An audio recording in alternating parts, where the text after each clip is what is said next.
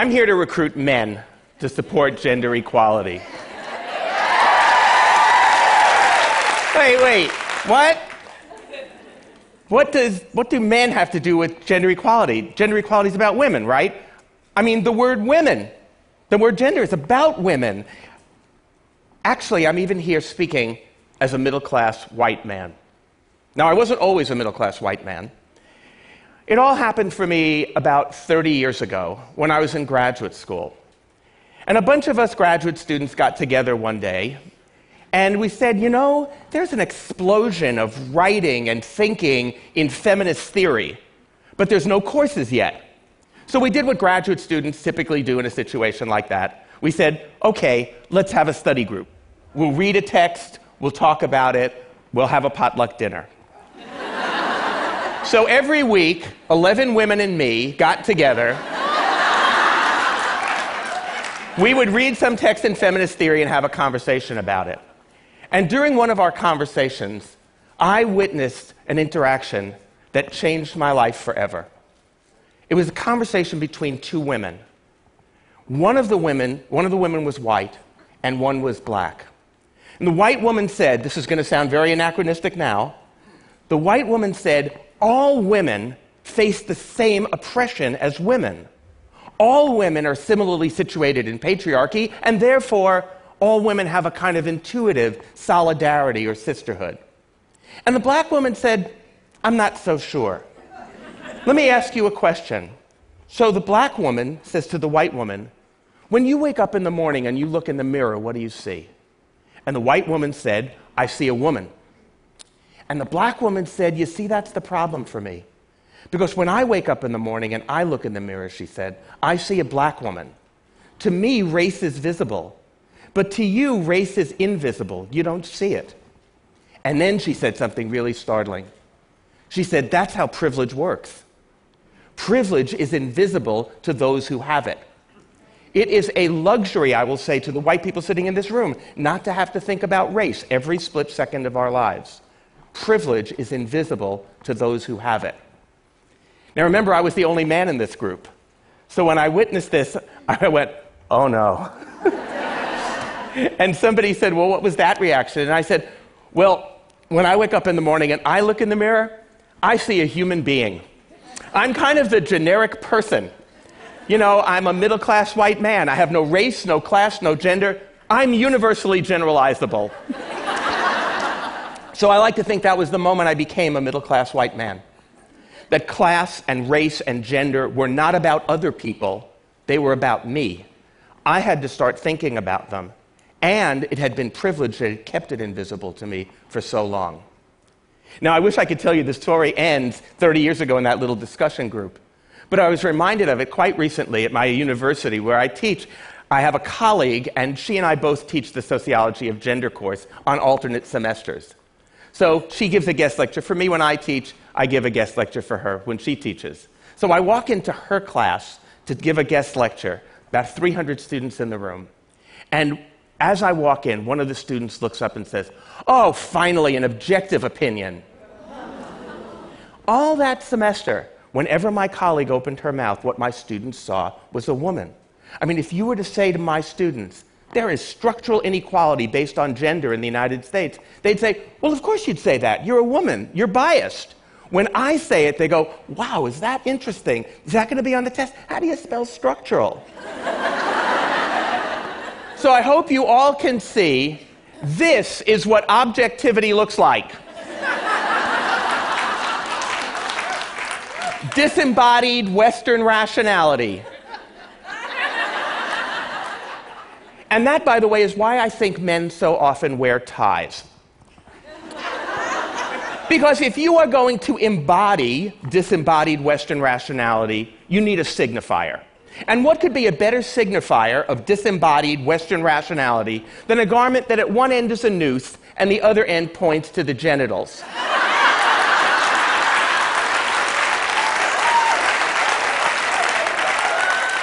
that is mind body dualism right there. So, making gender visible to men is the first step to engaging men to support gender equality. Now, when men first hear about gender equality, when they first start thinking about it, they often think, many, many men think, well, that's right, that's fair, that's just, that's the ethical imperative. But not all men. Some men think the lightning bolt goes off and they go, oh my God, yes, gender equality, and they will immediately begin to mansplain to you your oppression. uh, they, they, they, see supporting gender equality something akin to the cavalry, like, thanks very much for bringing this to our attention, ladies, we'll take it from here. this results in a syndrome that I like to call premature self congratulation. There's another group, though, that actively resists gender equality, that sees gender equality as something that is detrimental to men. I was on a TV talk show opposite four white men. This is the beginning of my, the book I wrote, Angry White Men. These were four angry white men who believed that they, white men in America, were the, were the victims of reverse discrimination in the workplace. And they all told stories about how they were qualified for jobs, qualified for promotions. They didn't get them, they were really angry. And the reason I'm telling you this is I want you to hear the title of this particular show. It was a quote from one of the men. And the quote was, A black woman stole my job. And they all told their stories, qualified for jobs, qualified for promotions, didn't get it, really angry. And then it was my turn to speak. And I said, I have just one question for you guys. And it's about the title of the show. A black woman stole my job. Actually, it's about one word in the title. I want to know about the word my. Where did you get the idea it was your job? Why isn't the title of the show A Black Woman Got the Job or A Black Woman Got a Job? Because without confronting men's sense of entitlement, I don't think we'll ever understand why so many men resist gender equality.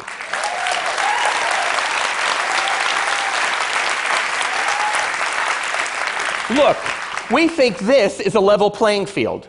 So any policy that tilts it even a little bit, we think, oh my God, water's rushing uphill. It's reverse discrimination against us.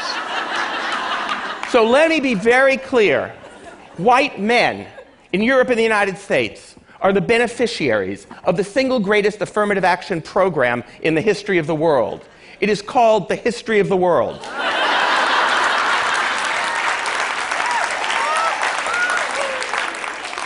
So, now we've, I've established some of the obstacles to engaging men, but why should we support gender equality? Of course, it's fair, it's right, and it's just. But more than that, gender equality is also in our interest as men.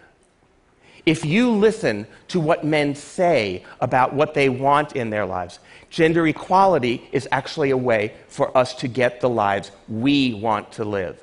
Gender equality is good for countries.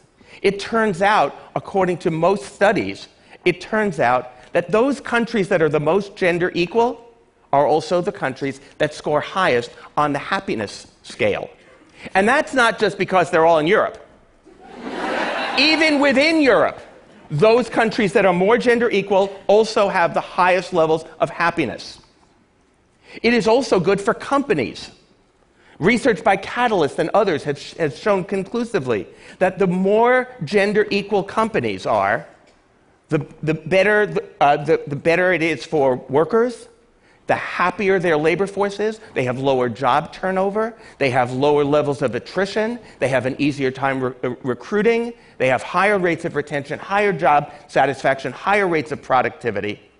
So the question that I'm often asked by in companies is, boy, this gender equality thing, that's really going to be expensive, huh? And I say, oh no. In fact, what you, can, you have to start calculating is how much gender inequality is already costing you. It is extremely expensive. So it is good for business. And the other thing is, it's good for men. It is good for the kind of lives we want to live. Because young men, especially, have changed enormously. And they want to have lives that are animated by terrific relationships with their children. They expect their partners, their spouses, their wives to work outside the home and be just as committed to their careers as they are. I was talking give you an illustration of this change. Some of you may remember this. When, we were, when I was a lot younger, I remember being, there was a riddle that was posed to us. And some of you may wince to remember this riddle. This riddle went something like this A man, a, a man and his son are driving on the freeway, and they're in a terrible accident, and the father is killed. And the son is brought to the hospital emergency room. And as they're bringing the son into the hospital emergency room, the emergency room attending physician sees the, sees the boy and says, Oh, I can't treat him. That's my son. How is this possible? We were flummoxed by this. we could not figure this out. Well, I decided to do a little experiment with my 16 year old son. He had a bunch of, of, of, of his friends uh, hanging out at the house watching a, a game on TV recently. So I decided I would pose this riddle to them just to see, to gauge the level of change. Well, 16 year old boys, they immediately turned to me that it's his mom right? No problem, just like that. Except for my son who said, well, he could have two dads.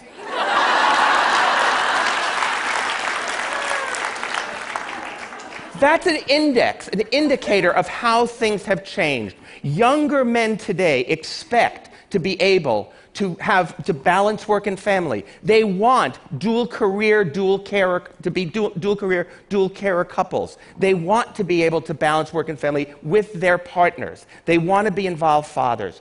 Now, it turns out that the more egalitarian our relationships, the happier both partners are. Data from psychologists and sociologists are quite persuasive here. I think we have the, the persuasive numbers, the data to prove to men that gender equality is not a zero sum game, but a win win. Here's what the data show. Now, when men begin the process of, of, of, uh, share, of, of engaging with balancing work and family, we often have two phrases that we use to describe what we do. We, um, we pitch in and we help out. Um, and I'm going to propose something a little bit more radical one word share. Because here's what the data show when men share housework and childcare, their children do better in school. Their children have lower rates of absenteeism, higher rates of achievement. They are less likely to be diagnosed with ADHD. They are less likely to be see a, a child psychiatrist. They are less likely to be put on medication. So, when men share housework and childcare, their children are happier and healthier. And men want this. When men share housework and childcare, their wives are happier. Well, duh. Not only that, their wives are healthier. Their wives are less likely to be see a therapist, less likely to be diagnosed with depression, less likely to be put on medication, more likely to go to the gym. report higher levels of marital satisfaction. So when men share housework and childcare, their wives are happier and healthier and men certainly want this as well. When men share housework and childcare, the men are healthier. They smoke less, drink less, take recreational drugs less often. They are less likely to go to the ER, but more likely to go to a doctor for routine screenings. They are less likely to see a therapist, less likely to be diagnosed with depression, less likely to be taking prescription medication. So when men share housework and childcare, the men are happier and healthier. And who wouldn't want that? And finally, when men share housework and childcare, they have more sex. now, of these four fascinating findings, which one do you think Men's Health magazine put on its cover?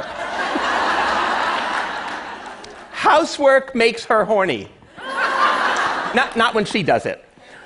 Um, now, I will say, uh, just to, to remind uh, the men in the audience, uh, th- this, um, these data were collected over a really long period of time, so I don't want uh, listeners to, to say, hmm, okay, I think I'll do the dishes tonight. these data were collected over a really long period of time. but I think it shows something important. Um, that when Men's Health magazine put it on their cover, they also called it, you'll love this, chore play. so, what we found is something really important that gender equality is in the interest of countries, of companies, and of men, and their children, and their partners. That gender equality is not a zero sum game, it's not a win lose, it is a win win for everyone. And what we also know is we cannot fully empower women and girls unless we engage boys and men. We know this. And my position is that men need the very things that women have identified that they need to live the lives they say we, they want to live in order to live the lives that we say we want to live. In 1915, on the eve of one of the great suffrage demonstrations down Fifth Avenue in New York City, a writer in, in New York wrote an article in a magazine. And the title of the magazine, uh, title of the article was Feminism for Men. And this was the first line of that article. Feminism will make it possible for the first time for men to be free. Thank you.